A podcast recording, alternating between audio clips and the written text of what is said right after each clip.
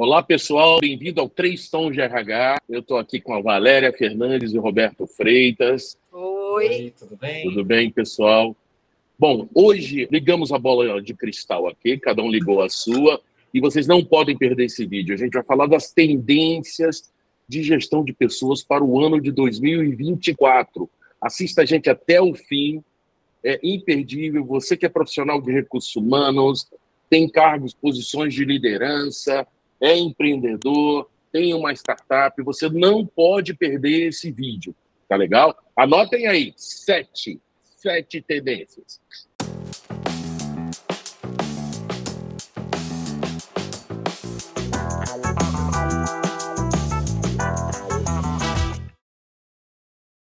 E vamos lá para número um, o foco no indivíduo. Gente, o que quer dizer isso? Como é que vocês estão vendo? Como é essa tendência? Como é que esse cenário está se formando? Olha, eu acho, Serginho, que essa é uma tendência que ela não está começando agora. Ela já vem de alguns anos.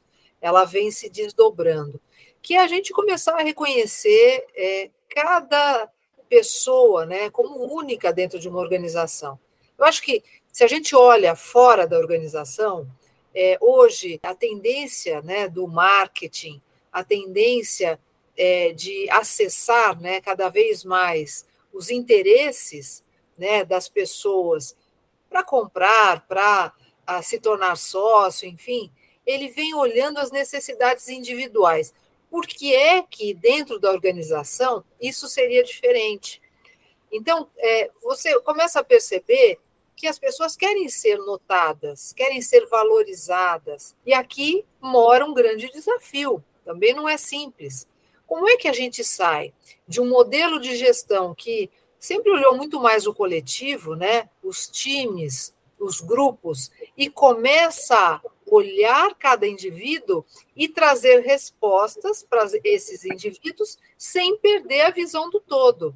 Eu acho que esse é um grande desafio, não só para é, recursos humanos, mas também para as lideranças, para todos os gestores. O resultado de, de, uma empresa né, é o somatório dos resultados individuais. Né?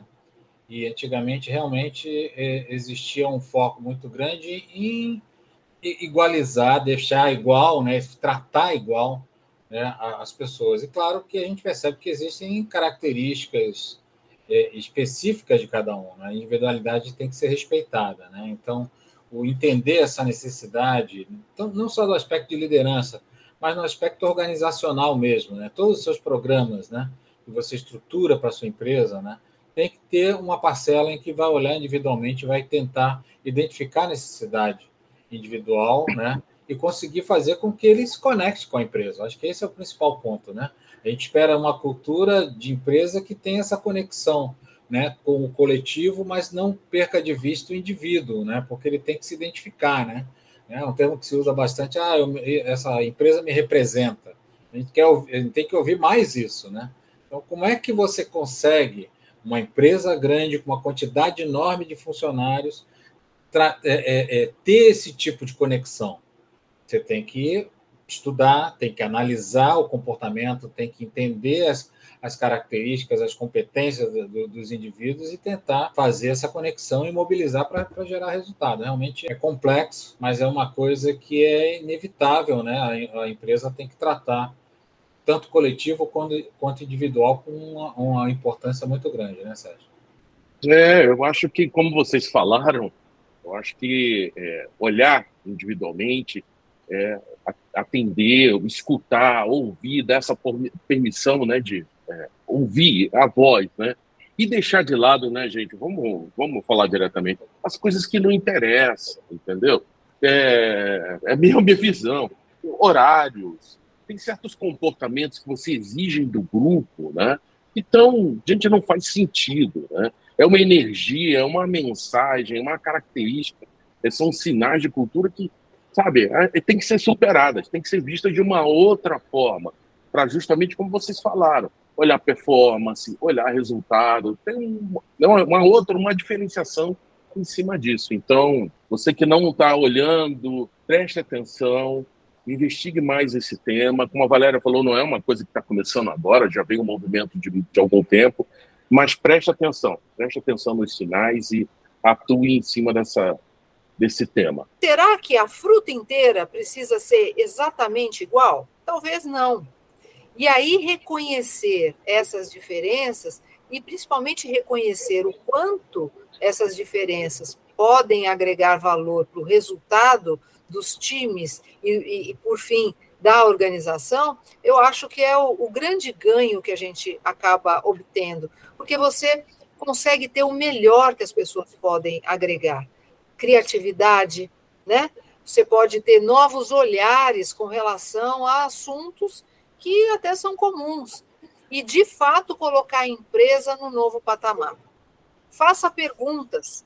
Aquilo que você está propondo para a organização, ele está olhando apenas o perfil global, né, grupal, ou você está contemplando também o olhar individual? Seja lá o que for, né? Se você está pensando num benefício, se você está pensando numa política, num novo processo, como é que você desenha esse novo processo? O quanto você inclui o olhar individual também? Acho que fica aqui, né, como uma ideia para você pensar. Vamos para o ponto número dois que a gente está chamando aqui de potencialização dos talentos. De verdade, você está olhando para todo mundo dentro da sua organização, todo mundo internos, terceiros, você está olhando para toda a sua base de, de, de, de colaboradores e realmente está aproveitando o potencial dos talentos, Roberto? Você está fazendo isso, Roberto? Então, acho que a, a, grande dificuldade que eu vejo nas empresas é, primeiro, entender o que é potencial, né? É, e depois conseguir fazer com que a pessoa é, atinja esse potencial, né? O potencial, se a gente falar de conceito, começar a falar de conceito de potencial aqui, a gente vai chegar é, em várias em várias linhas, né, teóricas, né? Mas eu acho que o importante é assim, a gente existe uma expectativa, né, de desempenho e resultado da pessoa, né, e que está conecta, tá conectada com uma série de, de competências, de condições desse indivíduo né, é, é, executar e, e, ele executando ele vai alcançar, né, isso que se espera, né. Então o, o que o que é importante fazer é primeiro identificar esse potencial. Existem claro ferramentas para isso, né, mas existe também o papel da liderança, né, e através das informações que ele vai ter da, dos, dos colaboradores, né, ele começar exatamente encaixar a pessoa na posição certa, encaixar a pessoa na, na, no projeto correto, né? tentar motivar, né? tentar fazer o seu o, o, o máximo, né? Para que a pessoa se identifique e, e, realize o trabalho da melhor maneira, né? Então acho que tem um papel importante aí da gestão, né? Primeiro de conseguir ter essa leitura, né, da sua equipe, né, e conseguir realmente fazer com que é, esse potencial se realize, né? Porque só o potencial, quando a gente fala, ah, eu tenho uma lista enorme de, de pessoas de alto potencial, mas se elas não realizam isso no, médio, no curto e no médio prazo, você tem um gasto de dinheiro enorme, né? Porque você tenta manter essas pessoas e elas não convertem isso em resultado para a empresa, né? Então, curto e médio prazo, alto potencial já tem que começar a, a, a gerar resultado, a meu ver, no curto prazo. Não sei, Valéria, o que você acha? Ah, eu, eu acho é, este olhar sobre o tema potencial é tão necessário e, eu acho que aqui a gente tem uma oportunidade imensa e, e acho sim que é a grande tendência. Por quê? Qual que é a diferença, né, entre o potencial e uma avaliação de um novo profissional ou até de um profissional que já faz parte da empresa? A gente tem um olhar sobre aquilo que ele já realizou quando você está olhando as competências, né, de um profissional e você tem um olhar, quando você fala de potencial, para o futuro. Então, por isso que é um desafio, né? É quase você é, meio que antever, né? quase que adivinhar o que este profissional, um grupo de profissionais, podem trazer de benefícios, né? podem crescer dentro de uma organização sem ele ter demonstrado. É, existem ferramentas, sim, para fazer isso, mas eu acho que o primeiro passo é, para a organização é realmente diferenciar o que é, o que foi, né, o resultado passado do potencial que aquele profissional tem para agregar. E por que, que é importante? porque às vezes a gente se apega muito ao que aquele profissional já realizou e ele só realizou numa determinada área. E aí você vai considerar o seguinte: ele só serve para trabalhar nesta área, porque ele trouxe resultado nela. Quando você olha potencial, você enxerga um modo de pensar, as habilidades, sempre de uma maneira mais ampla. E aí você pode trazer oportunidades em outras áreas totalmente diferentes é, e agregar conhecimentos possíveis de serem inseridos, né, de serem agregados aí no repertório total desse profissional e movimentá-lo na organização em várias posições, não só numa área já previamente conhecida. Então, aqui a gente abre né, o olhar. É claro que tudo isso tem que estar sintonizado, alinhado com o interesse do próprio profissional. Mas, às vezes, nem ele tem essa percepção. E um pouco da nossa responsabilidade é encontrar um espaço para que ele se conheça, para que ele perceba também o potencial que ele tem. Com certeza ele vai ser mais feliz e ele vai dar o seu melhor. Então, abrir a mente né, nesse assunto, não é, Sérgio? Abrir a mente não é o caminho? Joguem as escadas da carreira fora, aqueles degrauzinhos, pelo amor de Deus, gente, esquece isso. Joguem fora, isso não, não faz mais sentido nenhum. E esse ponto tem todo a ver com o ponto no foco do indivíduo. Quantas vezes, dentro do que você falou, Valéria, a gente descobre dentro da nossa organização que o Roberto tem um conhecimento que ninguém sabia, porque, ah, não, o Roberto está aqui na empresa, parece que a vida dele começou no momento que ele entrou na, na, na minha organização. O Roberto já passou por várias áreas, teve experiências com contato com tecnologias, com processos diferentes, com pessoas diferentes, com clientes diferentes, e não, a gente não escuta, não, não, não, não ouve. E e outra coisa também que me deixa maluco, que a gente perde um tempão para discutir com aquela meia dúzia que estão naquela listinha de ouro. Aqueles são, a gente só presta atenção naquela listinha. Não me venha com mais pessoas, eu só quero a listinha do 1%, meio por cento, porque esses aqui, todos os recursos de investimento, atenção, né, como se eles fossem durar para sempre, como não soubesse dinâmica de mercado. Gente, está na hora da gente acordar, acordar e ampliar essa visão, como a gente está dizendo, como o Roberto, como a Valéria está falando. Parem com isso, vamos escutar as pessoas genuinamente. Qual é essa experiência, quais são suas expectativas, o que elas já fizeram, o que, é que elas estão dispostas a fazer, o que está no plano de aprendizado delas.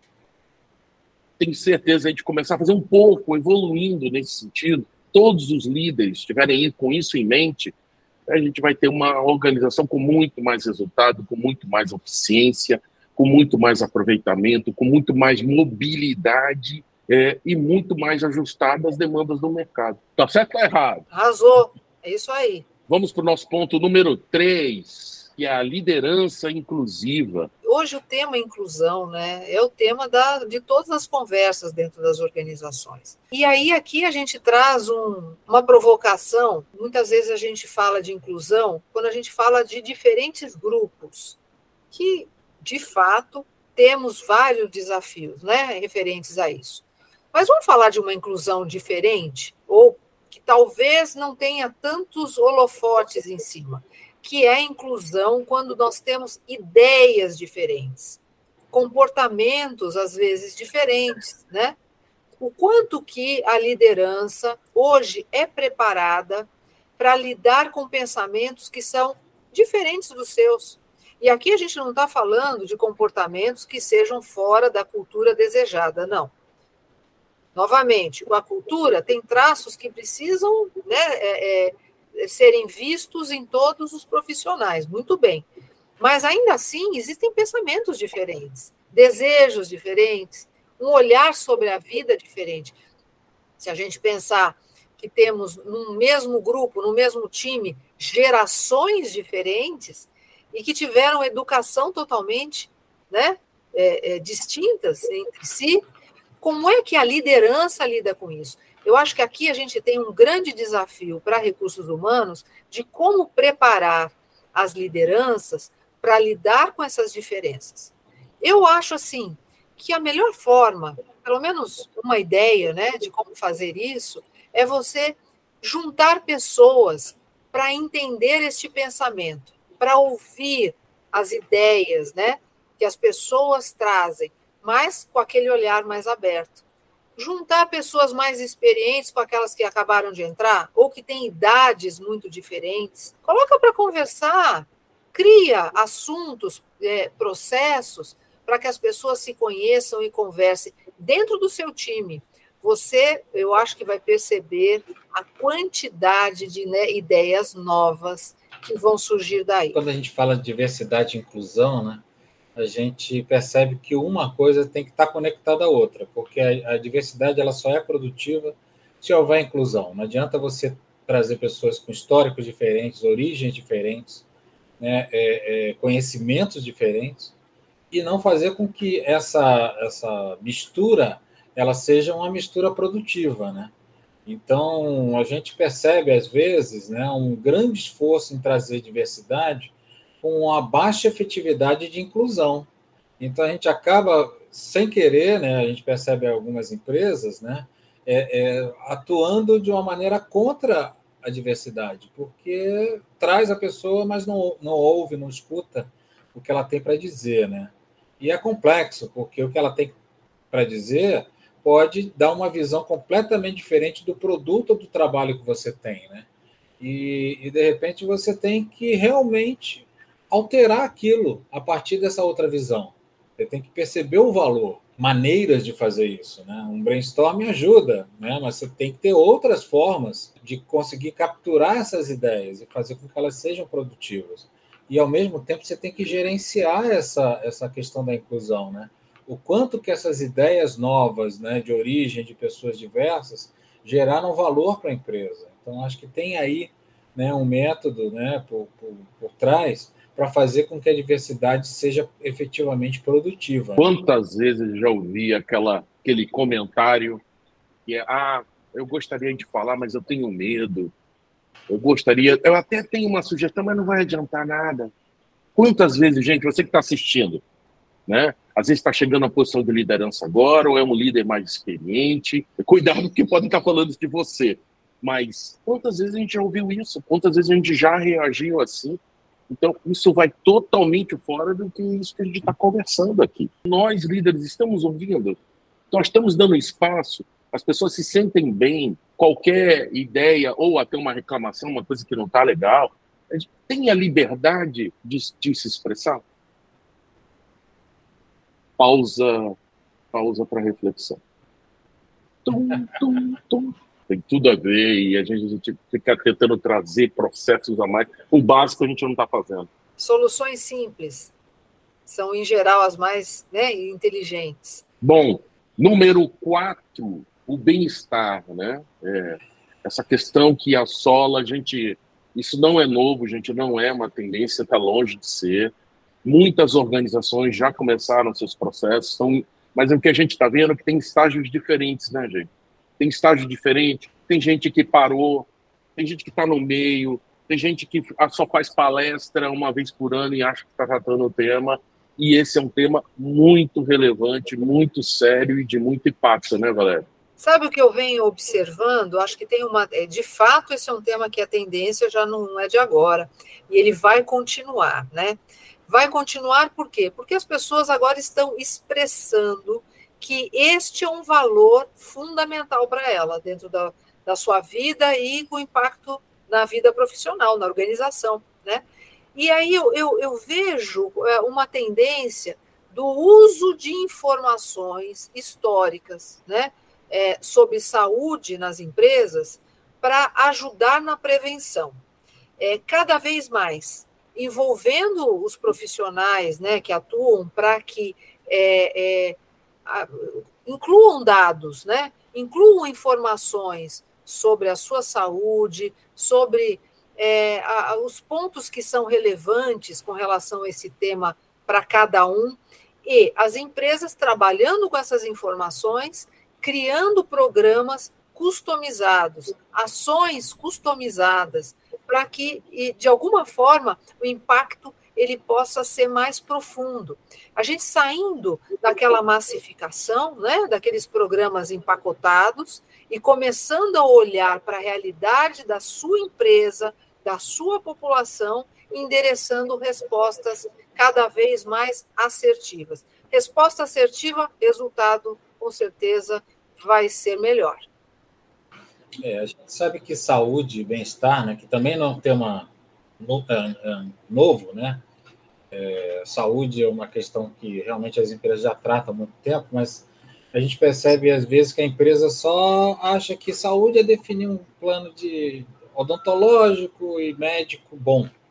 Acho uhum. que existem várias camadas, né? Como você mesmo falou, né, Valéria? É, uma das camadas é a parte hard, digamos, da coisa, que é identificar se tem crônicos dentro da empresa, pessoas com doenças crônicas, fazer ações específicas para tratar a saúde física, né? Mas a gente está falando de saúde e bem-estar, tem outras camadas. Uma camada é a camada também da saúde mental, né? Dos relacionamentos, né? Entre os funcionários, dos relacionamentos entre a gestão e as equipes, né? Do nível de pressão, né? É que você impõe para suas equipes, né, do, do, nível de demanda, de urgência que você quer para as demandas que você impõe, como é que você cria essa relação, nessa relação um equilíbrio, né, entre o pessoal e, e, e, o, e, o, da, e o profissional.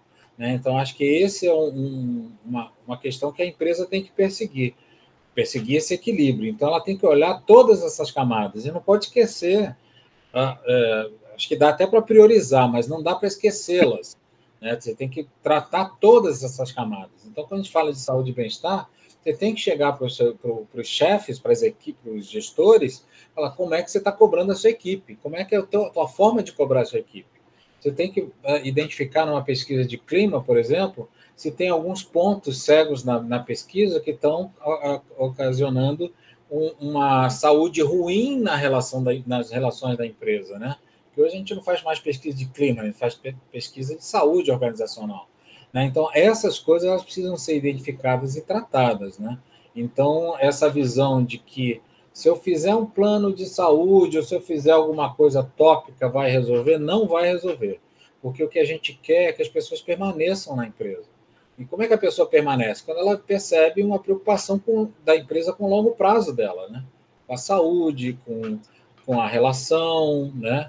e isso está tudo conectado, se ela sente prazer de trabalhar na empresa. Claro que as empresas têm suas limitações, mas ela não pode perder isso de vista. Né? É, o meu aspecto aí, foi que já falaram, são nas relações, né? A liderança, do, do, a relação do líder com seu time, a relação entre pares, como isso funciona, quanta pressão você coloca no sistema é necessário. A gente sabe que tem pressão, tem resultado, tem metas, é, isso acontece. Porém, qual é o limite? Até onde está indo? Se tem metas, tem pressão, tem descompressão, tem um momento para poder fazer diferente também? Ou tem que rodar naqueles 200 graus, a temperatura está lá, está tudo torrando o tempo todo. Então, essas relações. E também está todo mundo prestando atenção, né? Então, ah, se alguém precisa de ajuda, realmente está tendo ajuda, tem espaço para ter ajuda, para falar e buscar acessar dentro de alguma dessas camadas que o Roberto falou, os temas relacionados que a Valéria falou. Então, o meu apelo aí é não desistam, esse tema está aí, né? aprofundem, ele tem alto impacto é, dentro da empresa, na sociedade, nas famílias, não, não percam de vista o que está acontecendo, busquem ajuda, não deixem, ah, isso, bom, eu já tratei nesses últimos dois anos, teve a pandemia, então agora, vamos lá. Não, gente, não. O Brasil é um dos países, é o segundo, parece o terceiro, de maior nível de ansiedade. Então, aí todas as estatísticas, vamos prestar atenção nesse tema e seguir discutindo, aprofundando e achando as melhores alternativas. Número cinco, inteligência artificial generativa e seus impactos na organização. Gente, tem muita, muitas empresas já estão utilizando, mas como é que está sendo esse impacto? Como é que você está vendo, Roberto? O que está rolando? Quais são as expectativas, medos, dúvidas? Uma coisa que é inevitável é que o trabalho em si, né, ele está mudando e daqui a algum tempo ele vai ser as exigências vão ser completamente novas. A pessoa que está hoje no mercado de trabalho, ela tem que pensar exatamente como se adaptar. É, a inteligência artificial acho que chegou exatamente para ficar, né? A gente tem até preocupação, né? Quando ela atingir a, a, a tal da singularidade, né? Opa! Total, né? Essa é uma preocupação do futuro. Caramba! Mas eu acho Gastou que... agora, Valério. O homem gastou agora, hein? Exato, mas eu acho que é importante o, quem está no mercado de trabalho entender exatamente qual é o impacto disso. É, assim, a inteligência artificial ajuda bastante a pessoa a ser mais produtiva, né? Pode ser um, um recurso que às vezes algumas pessoas podem usar até como muleta, né? Então, é, na realidade, você tem que conhecer o tema e tem que saber usá-la da, me, da melhor maneira, né? Eu estou pegando um aspecto, né, da, de uma função quando se utiliza inteligência artificial, mas eu acho que é o próprio futuro do trabalho que ele está em risco, né? Se você não se adaptar, você pode, como profissional, caducar. Acho que é essa que é a mensagem, né? É, tudo vai ser diferente, né? Então, não tem aquela ideia que você vai fazer as coisas da mesma maneira e vai ser produtivo e a empresa vai olhar para você como uma pessoa produtiva, porque você vai deixar de ser produtivo. Então, você tem que começar a trabalhar de uma maneira diferente. Acho que, para mim, como mensagem, é mais isso, né? Que as pessoas têm que se adaptar, né? se preparar para lidar né? com, com a inteligência artificial. Eu acho que está trazendo realmente uma mudança, né? Eu acho que a partir deste momento da inteligência artificial, a gente sai da revolução industrial finalmente.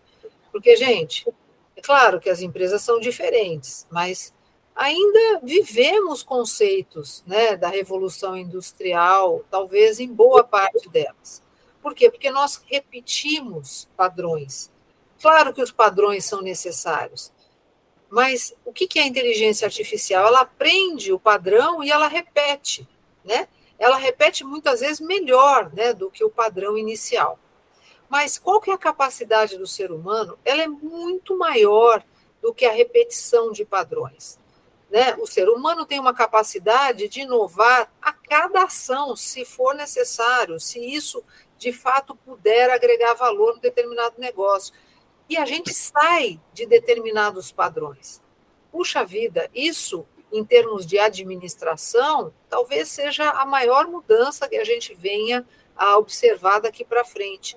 E aí eu pergunto: o quanto estamos preparando as organizações para entender este novo momento, né? A entender aquilo que são padrões e que são padrões que ainda assim são têm melhorias contínuas, a gente está falando da, da época do Kaizen, e aquela inovação que a máquina ainda não aprendeu, e que é a capacidade de empatia, né, a capacidade da interação humana que traz essa possibilidade.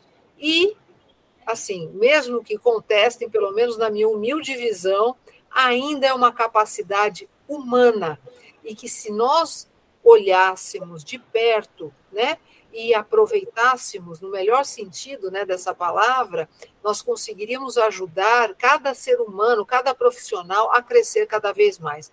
Um grande desafio, né, que passa por aprender a aprender constantemente, com a motivação para fazer isso, enfim, dava para a gente discorrer ali longamente sobre esse assunto. Mas eu só queria trazer por aqui, né, essa, esse, esse incômodo, né, esse desafio. Como é que a gente vai conseguir preparar as organizações para esse novo olhar, esse novo papel do profissional? Vamos sair daquele padrão, padrão processo, padrão revolução industrial para a gente ir para um novo patamar? Eu acho que é por aí que começa a história. Tem duas coisas que, que a gente tem que prestar muita atenção. Uma, não é um resultado, deu um resultado, vai lá e aplica, passa para frente, né? Então, é, eu vi uma agência de comunicação, mandou metade embora, porque todo mundo agora usa produção dos textos, imagens, tudo com inteligência artificial. Mas aí, tem que analisar, tem que criticar. Os processos não é automático. Então, exige ainda uma análise dos resultados, um comentário, ver se faz sentido, as coerências, o contexto, que, como a Valéria falou, ele trabalha com uns padrões. Então, meu primeiro ponto é, ainda exige, eu acho que é aí que está a nossa oportunidade de fazer um trabalho mais analítico, mais estratégico, trazer visões de diferentes de, de médio e longo prazo. Então, acho que é a primeira coisa. A segunda é um cuidado que, de novo, Valéria, estou até repetindo você várias vezes, a questão dos padrões. A gente sabe que tem muitos padrões que não são os padrões que a gente, em termos de questões de é, opinião de comportamentos, de visões, repete. E a gente quer uma coisa nova, diferente, alternativa. Então, por enquanto, eu acho que isso vai chegar um momento, ele não é capaz de criar. Ele traz um padrão, como o próprio nome diz, né, Valéria?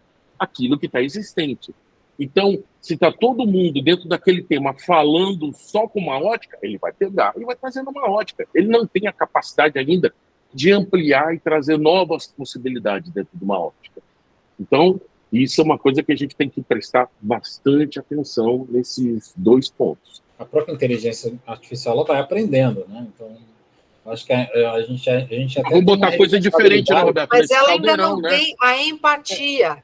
É, exato, a gente tem uma responsabilidade também de, de, de criticar, de questionar, porque é uma forma também de contribuir. É claro que algumas empresas têm uma certa restrição, né, por conta da, da confidencialidade de informações, né?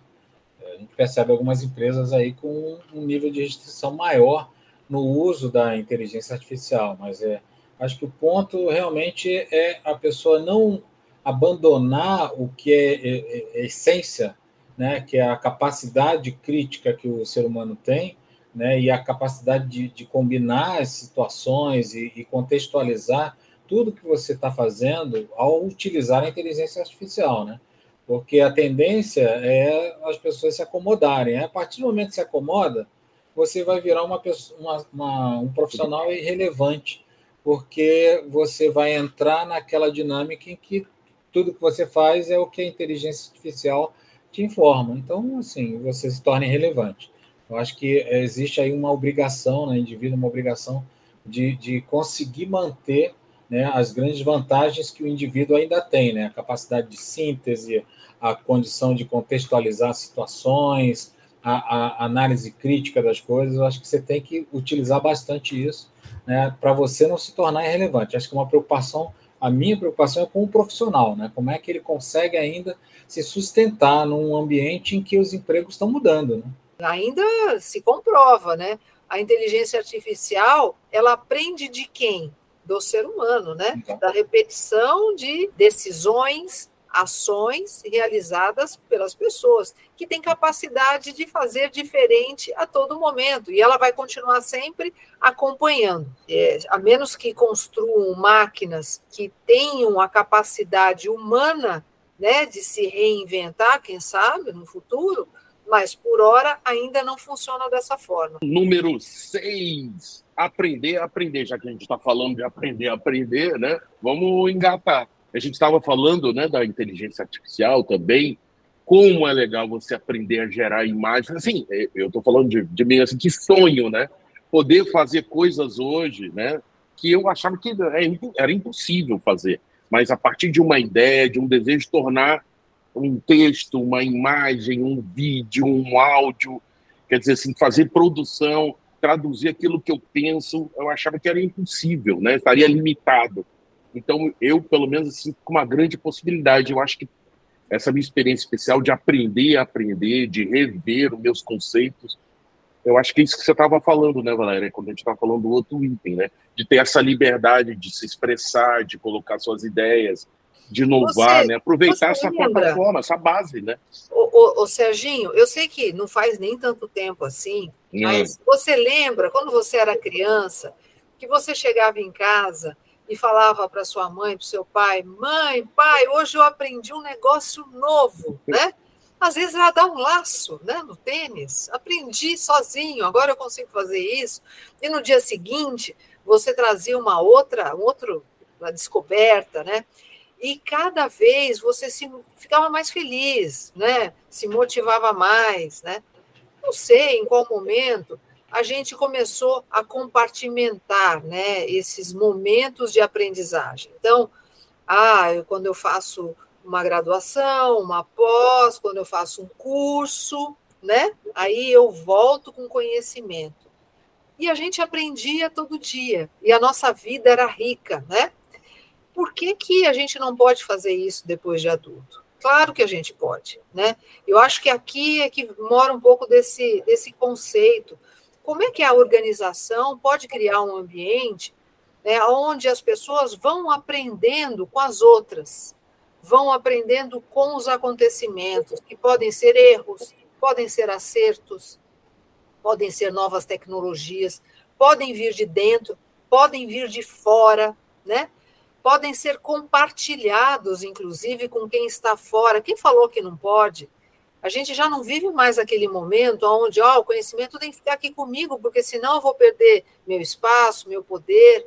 Quanto mais eu compartilho, mais eu tenho retorno. E, ao, e com retorno, o que, que acontece? Eu aprendo. E isso dá alegria, porque o ser humano ele é uma máquina também, né, que gosta de se auto-melhorar o tempo inteiro. Eu acho que aqui, além de uma oportunidade de melhorar resultados, melhorar a sua competitividade profissional, né, as suas oportunidades de carreira, você vai se tornar mais feliz, porque é isso que gera motivação. A gente era né, bem feliz quando a gente aprendia coisas novas. Por que não trazer agora, né, para esse momento que a gente vive? O que vocês acham? É, eu acho, eu acho importante. Eu acho que tem duas dimensões aí, né? Esse aspecto do indivíduo, né, que tem que entender que aprender, né, é, é, é vida, né? Acho que tem a questão as relações, o amor, a família, o aprendizado também é uma coisa que alimenta, né? Faz a pessoa ter outro acho que até é, é, dá longevidade, né? Porque você usa mais os seus neurônios, né? E você fica mais são por mais tempo, né? É, é, então, acho que isso é uma, uma chama, a meu ver, que tem que ser mantida, né? As pessoas têm uma tendência, como você comentou, né, Valéria, de, de serem é, funcionais nessa questão. Não vou aprender porque para esse trabalho eu tenho que aprender isso, né? Ao invés de ser mais aberto, né, mais holístico. Né? Acho que é importante, até porque quando você abre o leque né, de, de, de aprendizado, você começa a, a, ver as conexões que podem, é, que tem total sentido e tem a ver com o trabalho também. Né? Acho que tem essa dimensão individual que eu acho importante. Quando a gente olha do, do aspecto da organização, né, acho que a dimensão, acho que o, o principal, na minha opinião, é que a empresa tem que ser um, também uma das fontes de aprendizado, né? é, onde tem que ter recursos, onde tem que ter é, é, oportunidades. Né? Aí a gente está falando de mudanças de função, a gente está falando de, de aprendizado mesmo é, é, acadêmico, né? a gente tem que ter uma série de, de, de, de aprendizado do trabalho. Né? Eu acho que tem algumas coisas que a organização tem que pensar em ser também uma das fontes de aprendizado. É claro que ela vai focar nas coisas que têm a ver com o produto que ela gera, né? com o negócio que ela, que ela é, é, navega, trafega. Né? Então, acho que isso aí é importante né? e é uma forma também de manter a conexão do, do, da, do empregado, do colaborador com a empresa. Né? Então, essa é uma maneira muito importante, que quando a pessoa vê a oportunidade de aprendizado, a oportunidade de aplicar o aprendizado, ela vai se conectando mais ainda com a empresa, entendeu? Porque ela ela está vendo uma parte viva dela funcionando dentro da empresa.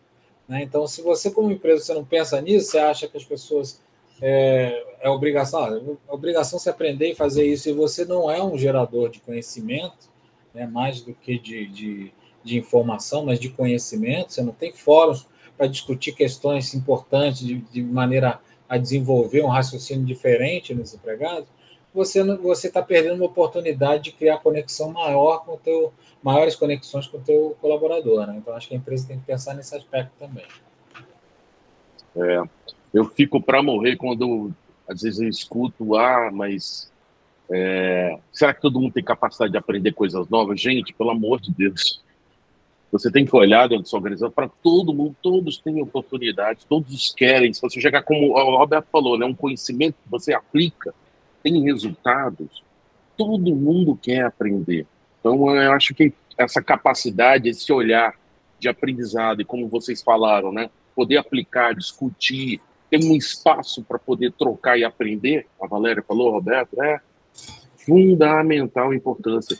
Segundo, também é legal, é, é claro, acho que é, é, sempre a empresa tem essa função, ela prepara seus programas, tem, mas não é só isso, você não está mais preso, ah, eu só posso aprender quando a empresa me dá. Eu sei, Roberto, você não quis dizer isso, mas existem outras possibilidades, se você se organizar, por isso que esse essa questão do indivíduo, ela é fundamental. Voltamos, eu acho que do seis voltamos para o um, né? De respeitar o indivíduo, o que, que ele tem de plano, quais são suas metas, onde quer chegar, né? E eu acho que muito mais importante, minha visão, de colocar ah, um programa maravilhoso é, Valéria, você quer ter uma conversa, como é que você imagina seu plano de aprendizado, como se conecta a sua vida eh, profissional, pessoal, a sua família, as suas questões, vamos ter essa conversa, vamos trocar aqui. Que plano é esse que você tem, Valéria? O que, você imagina? O que, que eu posso te ajudar a potencializar esse plano?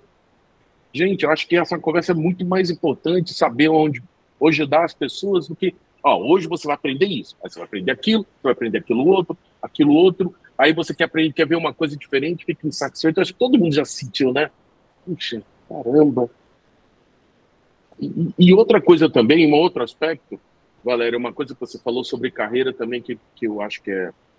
Uma, num vídeo nosso, você estava falando sobre carreira, e você estava falando de que as pessoas, por exemplo, deveriam conhecer arte, ouvir música, experimentar coisas diferentes, aprender, olhar, ampliar essa visão. Acho que nunca na história né, da humanidade a gente teve essa possibilidade. Exato. Então, aquela pessoa que conhece aquela música, só aquela cultura. Hoje a gente viaja da onde a gente está, tem muito mais acesso, ferramenta. Por isso que essa, não sei se é conversa, mas se olhar para o indivíduo, ajudá-lo a discutir, abrir suas perspectivas, é fundamental e é bom para todo mundo, para a empresa, engajamento, resultado, desenvolvimento, é, eu, é, eu, acho que isso é muito importante, vocês não acham? Esse, esse aspecto de ampliar né, a visão. Sem né? dúvida. Né? O, o Sérgio, gente, cara... é, é, muitas vezes sair até daquele lugar comum, né? É, é, claro que é bom saber o que está sendo feito nas empresas e, eventualmente, falar: nossa, isso aqui é legal, eu vou fazer também, isso aqui é legal. Claro, a gente também fez isso, né? Isso faz parte. Mas, gente, não vamos buscar mais, somente né, as soluções previamente definidas. Porque aquilo que é previamente definido, ele é feito para um perfil médio. É válido, tá? Claro que é. Mas é, olhar para a sua realidade construir soluções que enderecem a sua realidade é, vai dar mais prazer, não só para quem oferece é, essa oportunidade, como para quem participa dela. Não tenha a menor dúvida. Bom, e vamos para o último, número 7 da nossa lista aí de tendências, o que, que a gente vai acontecer. Eu acho aquelas coisas que, aqueles pontos importantes que você que está nos assistindo, preste atenção, dá uma olhada, dá uma olhada nesse sete, que é a comunicação sistêmica. Gente, a gente está vendo Comunicação hoje é um dos temas mais complexos, mais importantes. Tem um indivíduo, como ele consome a informação, o que, é importante. Quando não tem informação, alguém inventa. O Roberto já está fazendo aquela cara assim, está pensando, está saindo fumaça aí. Está desanimado. é gente sendo demitida por e-mail, por teleconferência. Gente, é, tudo isso é comando, não sabe resultado ainda. Imagina o dia de hoje, é uma confusão aí quer comunicar por vários canais e não chega em lugar nenhum. Roberto, nos dê a solução, Roberto. O que nós temos que fazer? Mostra Roberto? mais preocupações, mais, mais preocupações do que solução, né? Acho que a gente percebe, acho que a gente percebe hoje uma enorme dificuldade né, das empresas, olhando sobre o aspecto de empresa, né, de transmitir exatamente o que, que ela faz, o que, que ela é, né, qual o seu propósito. Né? É, e isso, né, nada mais é do que um reflexo, provavelmente, de como ela faz internamente, né? Né? Como é que ela se relaciona com o seu board, como é que ela se relaciona com seu com seus stakeholders, né, que a gente usa, né, com exatamente as pessoas que têm o envolvimento, como é que ela se comunica com os seus empregados, como é que ela, ela se comunica com seus parceiros, né? É, se isso não é gerenciado, né, você tem uma massa disforme que você não consegue é, é, reunir e se mobilizar. Você tem um enorme problema de mobilização. Né? Então, quando você comunica mal, você mobiliza mal a sua empresa dentro do ambiente que ela está inserido. Né? Eu acho que para isso você tem que é, é, analisar exatamente o que, que é relevante né, para cada interlocutor, o que, que é relevante né, pra, e, e como é que essas, essas informações e ações de comunicação, como é que elas mobilizam a empresa né, dentro desse ambiente. Né? Então, por exemplo, se você vai demite funcionário por internet, por mensagem, né, você mostra, demonstra ser uma pessoa que está se importando em, em nada com, com, com, a pessoa, né? E a mesma forma, a leitura pode ser, se ele se preocupa assim com o empregado, é, ele vai se preocupar com o cliente da mesma, de uma maneira diferente? Não, não vai. Então, assim, eu acho que por isso que tem que existir, né? A gente já teve Aliás, é, é, conversas muito interessantes, vale a pena ver em vídeos dos nossos canais, né, Valerie? E a gente falou dessa questão da comunicação. Né? Então, isso é um processo, isso é uma, uma coisa que tem que ser gerenciada né? é com disposição né? para manter e a, e a empresa conseguir transmitir a sua essência. Né? E é claro que a gente nem está falando aqui das relações pessoais, da relação do gestor com as suas equipes, das equipes entre elas, né? São coisas também que têm o seu impacto, né, Valéria?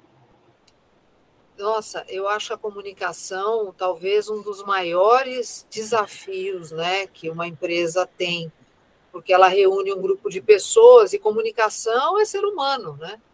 É, a gente vem tentando aprender a se comunicar melhor desde que a gente nasce.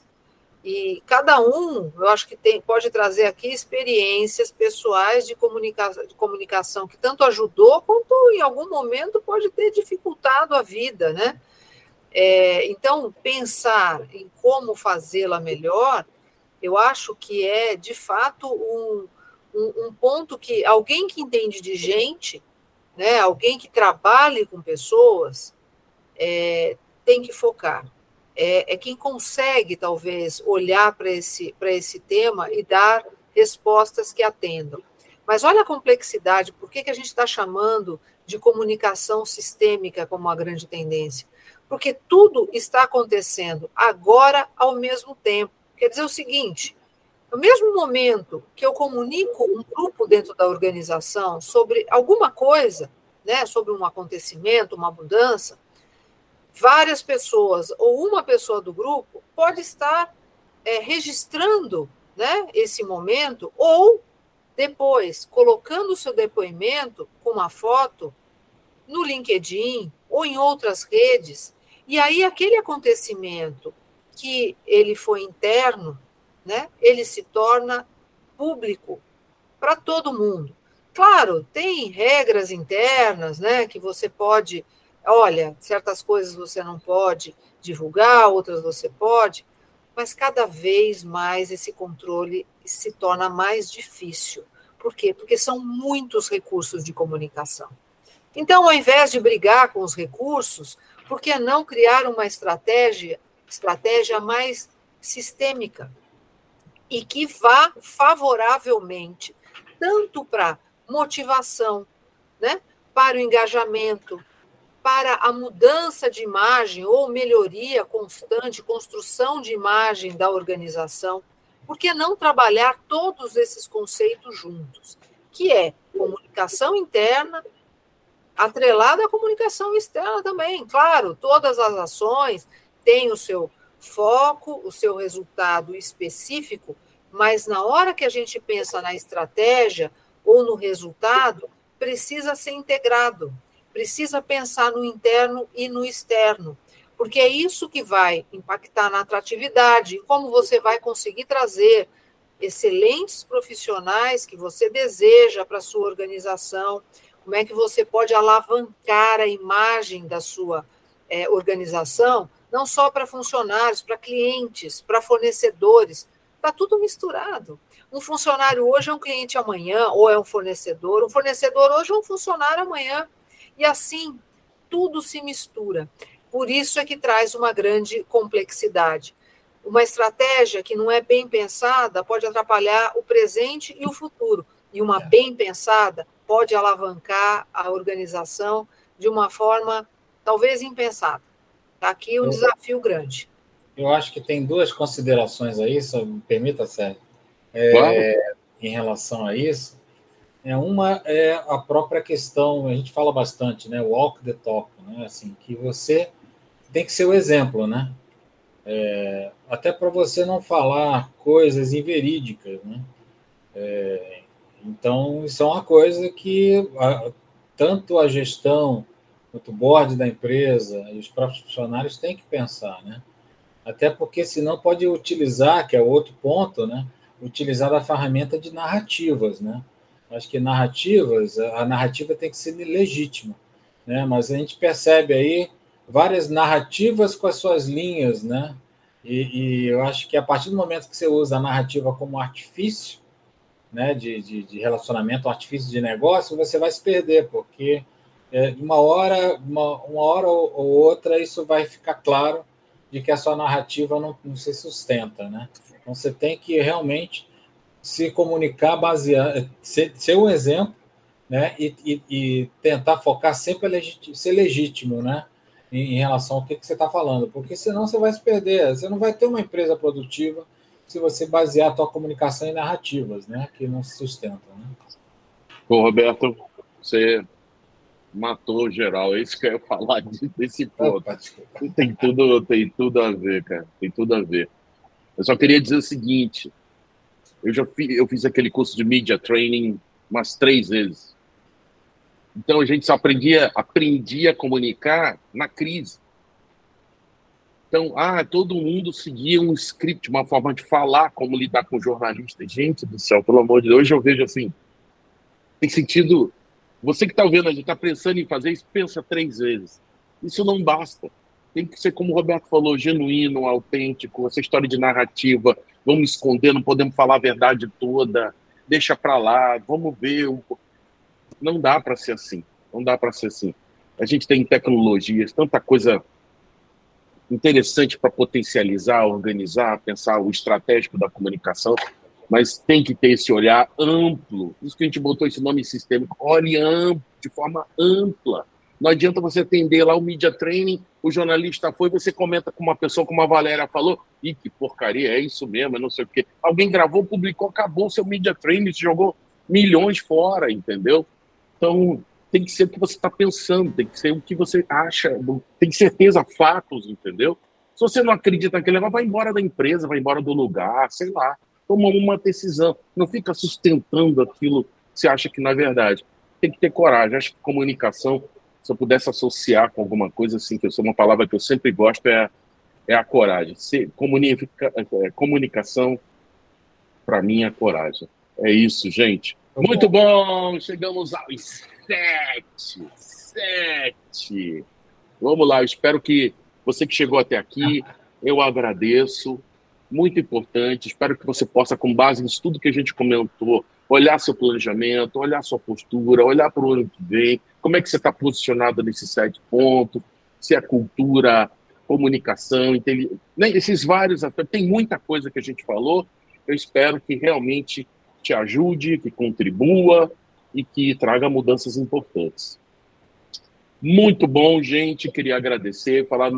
Você que gostou, dá um like nesse negócio aí, recomenda, compartilha, se inscreve nos nossos canais, nos acompanhe nas redes sociais, no YouTube, no Instagram, no LinkedIn, veja o nosso blog www.textonsdrh.com.br. Nós estamos indo nas plataformas de áudio, Spotify, Deezer da Apple.